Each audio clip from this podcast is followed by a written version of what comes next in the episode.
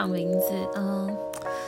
好，其实这是第一次的 podcast，然后也我也是一个尝试的态度在做这件事。那第一次的主题呢，其实我想说，想本来就是最常别人告诉我可以贡献给大家的东西，就是嗯，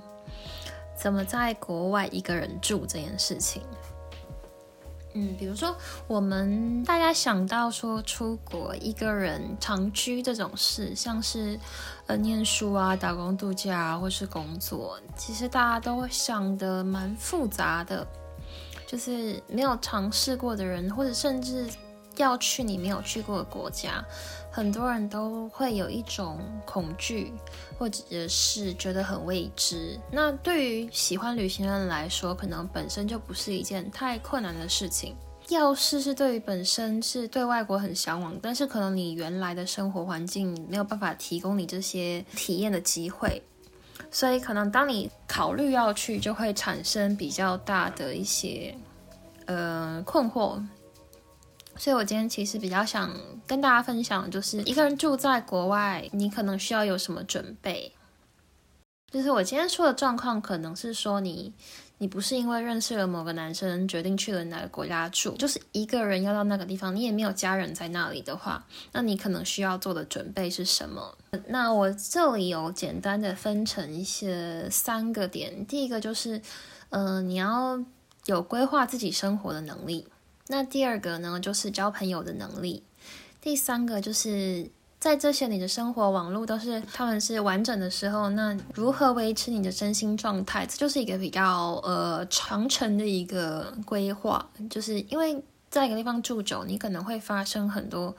呃生活会遇到很多不不如意啊，或者是一些大小事情，那你要怎么维持自己的？身心的稳定状态，这当然是在台湾你也可能会面对到的问题。可是，在国外可能没有家人啊，或者是很熟很熟、从小到大的朋友可以跟你分享这些东西，所以你可能会需要自己去处理很多自己情绪上面的事情。那我现在先从规划自己生活能力开始说好了。可能你从出发开始，你就已经要开始做这些事情。像第一个找工作啊，找学校，找房子，然后甚至去银行开户，或者是准备资料这些，收集资讯，这些都已经算是，嗯，你可能就已经要用异国的语言去处理这些事情。然后，如果是英文的话，其实还算是没有这么困难。那有些国家他们不说英文的，你的语言能力还不到那里的话，你有没有自信？用自己现有的语言能力去克服这些困难，这也取决于自己的决心。呃，这是非常需要考量的一点。那找工作的话是很困难，如果你的语言不同，可能是有工作的状况下去那个地方会比较好。那找学校的话，也可能除了网络上啊，你也可能可以咨询代办，这些都很正常。其实这一些也跟第二点很有关系，就是交朋友能力。就你怎么在网络上找到可能可以给你资讯的人，那你也要。你也有展现出可以让对方想要帮你的一个动机，所以这也是一个就是能力的展现。那找房子啊这些收集资讯，因为每个地方找房子、开银行户籍这些，我甚至是呃手机电话号码、SIM 卡这些，他们需要的门槛都不一样。你有没有能力可以去处理这些？这也其实是你。出国到一个地方去，最最最基本的东西，如果你这些都没有办法处理的话，其实其实没有办法出国。有钱找个代办帮你全部把这件事情给弄了，还有包含你的你的保险，出国一定一定要有保险。所以这些是最基本的需求。那好，假设这些事情都处理好了以后，你可能还要有一个能力，就是你要。有办法规划自己的生活作息，什么时时间做什么事情？因为有些人可能他在台湾的时候，就是呃去上班或者去上课，然后回家就是跟家人一起看电视、睡觉，然后假日跟朋友吃饭、逛街，就这样。可是你可能刚到一个地方的时候，你还没有这么多朋友，那呃你自己多出来的时间，然后国外其实上课的时间也比台湾短，工时也比较短，工作的压力。不见得有这么大，所以可能是可以多了很多时间。你要怎么去规划？什么时间运动啊？然后什么时间你可以去去认识这个世界，认识这个国家？然后可能看展或者是一些当地的生活旅游。你有没有办法自己一个人去做这些事情？如果你是那种连去健身房或是去任何运动都一定要有人陪的人，那你有没有办法克服这些事情？这就是需要考量的地方。今天算是蛮简短的讲这些，每个问题都是将来可以深入探讨。好，反正第一个规划自己生活的能力，我先讲到这里。然后第二个是交朋友的能力，这其实也是我身边的朋友一直对我比较有兴趣去想要我分享的地方。那我本身算是被认为是容易交朋友的人，那我觉得容易交朋友这件事情。我也不是一刚开始就很会，是我可能本身个性就是射手座，比较有好奇心。那再加上，呃，我我蛮乐观的，呃，我可能可以感受到很别人的善意，所以我也很，我也算是一个热情的人，我愿意回应。那对于男生女生这件事，我本身没有设下太多的界限，不会觉得这个男生可能约我喝咖啡就是对我有兴趣。就是对我来说，只要我认为他这人是有趣，我就会用朋友的心情去跟他喝咖啡。所以我觉得，呃，就是男生女生这件事，大家可能在台湾也许被教育的比较两极，但是我觉得大家要努力去克服这件事情，因为一直把这个界限放在心里的话，会阻碍你很多可能可以本来可以交到的朋友啊，或者是本来可以呃展开的有趣生活，它就没有了。撇除这件事不说好了。嗯，我知道很多人在台湾的朋友可能不是同学，就是同事，可能本身就是你生活圈的人。那除此之外，在台湾其实去交朋友机会也不多，大部分的人可能是用兴趣去参加一些课程或者是一些互动的联谊会。那联谊会吗？嗯，我也不太确定是叫联谊会，就可能有一个呃同好会啊，或者是什么摄影的聚会啊，这种去交朋友。华人的文化本身是比较呃害羞谨慎一点，所以就算有这些聚会，我觉得大部分的人，应该说我身边的朋友，也很少有在不停交到新朋友的，或者是有在认识新的人。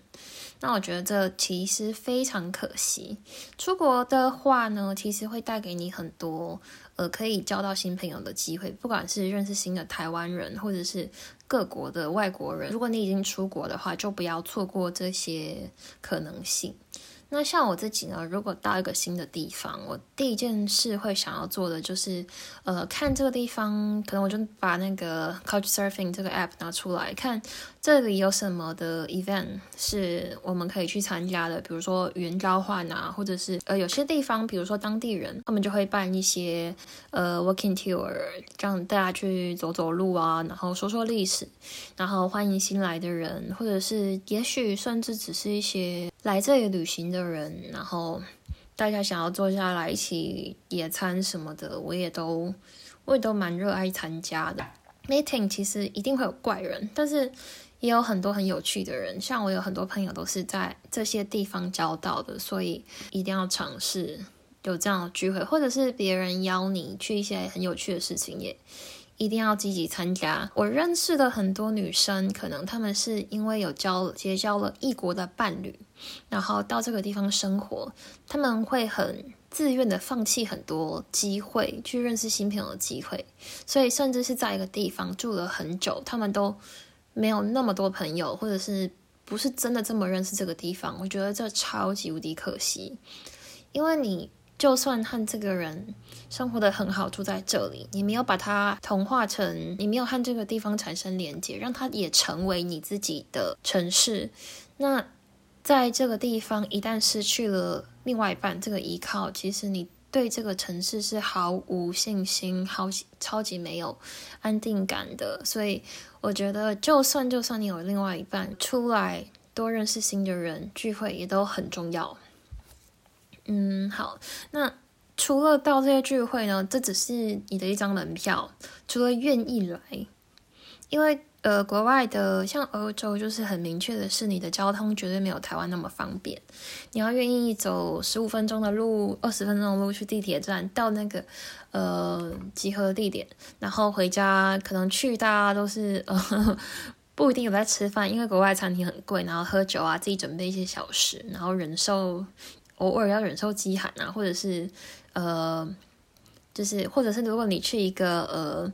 呃运动的 event。国外的人体力都超好的，就是你千万就是自己要努力，不要当抱怨那一个。所以就是呃，付出这些努力呢，只是你的一张门票。然后到一个聚会上要怎么跟大家相处，是更重要的一件事情。以我自己的观察是，每个聚会里面呢，都一定有一些比较害羞的人，他们可能就是会站在角落，然后。嗯，不太知道怎么去选人聊天，怎么跟别人聊天，然后也可能偶然的跟别人聊了起来，也是比较害羞一点。那我觉得这也是超级需要克服的一件事情，因为既然你都已经来了，然后也没有就是没有练习到语言，或者是没有和别人讲到话，没有交换到一点这个城市的讯息，就是很可惜啊。然后，也许呃，也许很多女生都会觉得，一些长得比较漂亮的女生，或者是有趣的女生，才有办法获得关注，因为通常会主动来讲话的。站在女生的角度啦，都是男生。那我觉得男生和男生之间有一个讯号，我不是说同性恋，我觉得男生本身是比较大拉拉的，他们身边比较没有那个隔阂，比较不会有这么复杂的心情曲折，觉得哦，我是不是不能跟他讲话？我没有人要跟我讲话，我主动跟他讲话是不是很奇怪？男生好像比较少有这样子的问题。当女生的话，如果你。女生也是可以很主动的去跟别人自我介绍啊，或者是呃交换讯息的。那如果你没有，你就只是站在旁边等别人跟你讲话，看起来很无聊的样子。运气好，或者是你真的漂亮，会有人来。那运气不好的时候，大家都聊得很开心，或者是当场呢那一场聚会的人本身就不是特别的热络，你可能会。真的是去了一场很无聊的聚会，就是无聊聚会一定有，这就是一定是存在的失败失败值，所以不用把它放在心上。那我觉得好，现在要讲的是要怎么让别人对你产生兴趣，也许可以变成朋友这一种。我觉得朋友这种事啊，就是没有绝对，因为人和人之间也是讲一种契合和频率的，所以嗯，人会和自己有连接的人当朋友。那连接这件事情，你不能觉得它就是跟一见钟情一样天生的。连接其实也出呃，这件事情应该是说，你会和和你关心一样事情的人变成朋友，有连接。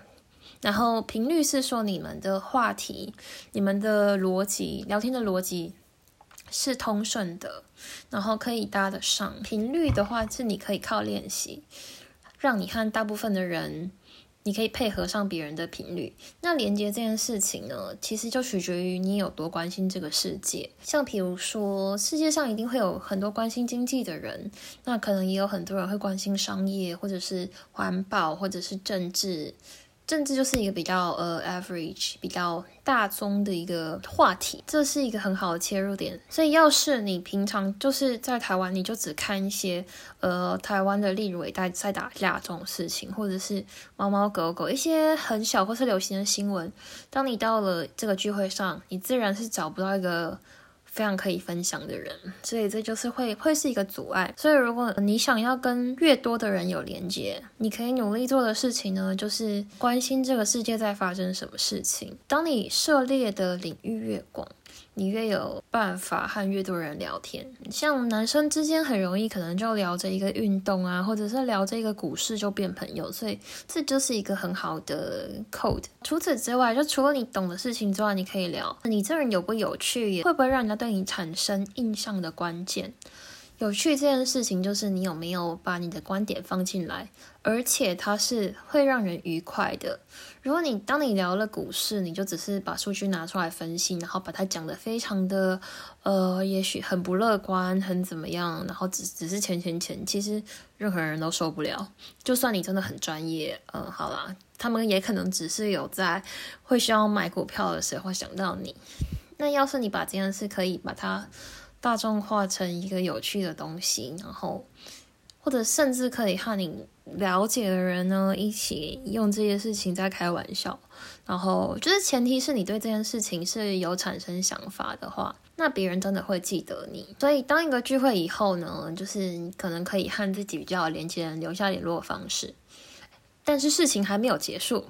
就是留下联络方式，他只是留下联络方式。那会不会变成朋友的关键是你？可能过几天，或者是定期可以关心一下对方的状况啊，聊一聊生活琐事，或者是约出来喝咖啡。这些人呢，是你有事才找他的，这不叫朋友；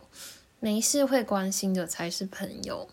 所以你可以去选择你有兴趣、你想要留在你自己生活里面的人，然后去经营、去关心对方的生活，去寻找这些共同点。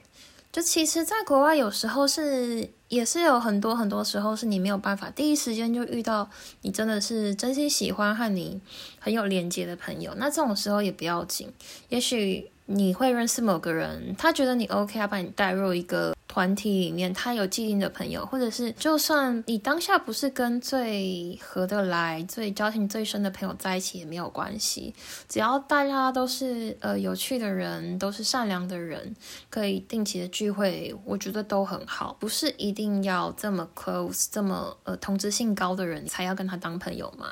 而且。出门在外有和人产生连接是非常好、非常重要的，因为它可以维持你生活的稳定感，和也许有真的发生什么事情可以帮助你的网络，或者甚至只是彼此交换讯息，这些都很好。第三个是如何维持自己的身心状态吗？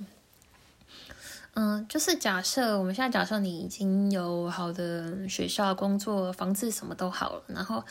也有既定的朋友，那除此之外呢，也有一些重要的事情是你要呃，当你在一个地方生活时间长了，一定也会遇到一些，比如说工作啊，就是或者是分手啊，或者真的只是被朋友倒债，各式各样的问题，就是都是有可能的。其实跟在台湾是一样，只是在在你自己的国家，可能你会有一些很非常要怎么讲？非常 solid，这样子就是非常那些很本身就很支持你的人啊，比如说你的家人和真的很好的朋友，所以这些事情你可以第一时间找到援助，或者是第一时间。